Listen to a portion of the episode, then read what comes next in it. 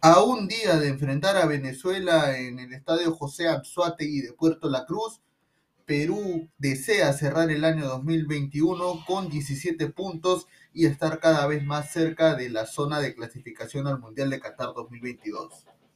Hola, ¿qué tal amigos? Yo soy Gabriel Álvaro de su podcast favorito de la polémica, donde cualquier noticia es polémica y vamos a hablar el día de hoy de la fecha que se le viene a Perú el día martes 16 de noviembre, en el cual va a enfrentar a la selección de Venezuela de visita y desea sumar en la tabla para poder acercarse a los puntos de clasificación a Qatar 2022. Bueno, Perú viene de golear 3 a 0 a Bolivia con gol de Sergio Peña, Cristian Cueva y el primer gol de Gianluca Lapadula por eliminatorias con Perú un partido en el cual Perú dominó totalmente el primer tiempo, un Bolivia que simplemente quiso hacer un planteamiento que le salió mal y Perú lo castigó. Perú impuso su autoridad el primer tiempo, el segundo tiempo salió a cuidar el resultado, 3 a 0, un resultado más que aceptable para el, ojo del hincha, también para la tabla, para ir, para ir quitando esa diferencia de goles que tanto nos podría incomodar al final del torneo. Y Perú tiene 14 puntos en el momento y los puestos de clasificación están solo con 16. A solo dos puntos está Perú de poder meterse en los primeros cinco puestos de la clasificatoria a Qatar 2022. Ahora, eh, el partido que se viene ante Venezuela es un partido clave y no solamente por el rival, ¿no? Es verdad, Perú no ha demostrado en las eliminatorias una regularidad como para decir que es favorito a ganarle a Venezuela. Hay que ser sinceros. Pero es un equipo que cuando ha estado necesitado de puntos le ha costado ganar. Recordemos el partido con Uruguay acá en Lima, en el cual Perú venía, tenía que ganar sí o sí y empatamos 1 a 1 ante un Uruguay que hasta ahora está siendo un desastre, no está sumando puntos. Le ganamos a Venezuela sufriendo con uno, con uno más eh, nosotros eh, bueno, de ahí le ganamos a Chile en un partido que se tenía que ganar más que todo por el valor histórico y todas las posibilidades.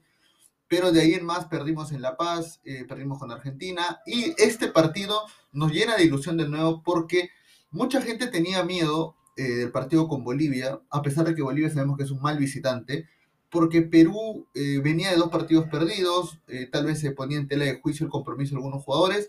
Y Perú demostró finalmente que eh, sí está comprometido con el objetivo, que es ir a Qatar 2022. Ahora, una cosa es estar comprometido y otra cosa es que te salgan bien las cosas en el campo.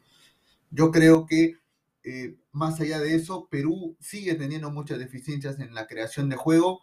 No hay que dejarnos guiar por el partido con Bolivia, más allá de que el resultado fue muy bueno y el funcionamiento del equipo el primer tiempo fue muy bueno.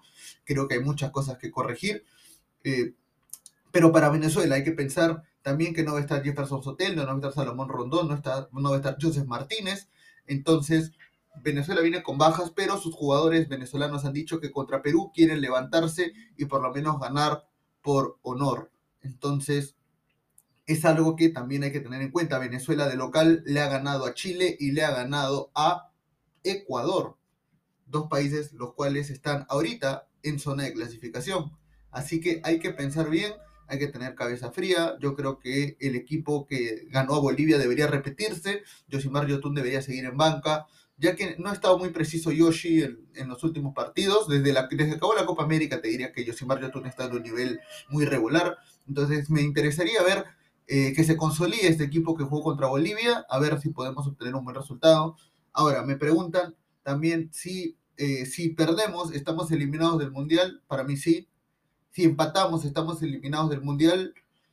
Todavía no, pero nos obligaría a ganar un partido que no tenemos presupuestado, que sería contra Uruguay o contra Colombia de visita, y tendríamos que ganar los dos partidos de local. Eh, eso de todas maneras.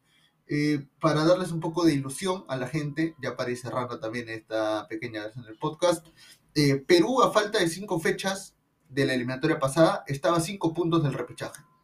Hoy estamos a cinco fechas y estamos a dos puntos nada más de la zona del repechaje. Así que si creímos la vez pasada en que Perú podía ir al Mundial, creo que esta ocasión tendríamos que creer mucho más. Esto ha sido todo en el podcast de la polémica. Arriba Perú. Ojalá que el día martes 16 de noviembre podamos sacar un resultado positivo. Y por positivo digo la victoria para poder seguir soñando en el ansiado Mundial de Qatar 2022. Síganos en Facebook, Twitter e Instagram como La Polémica y será hasta la próxima. Chao, chao.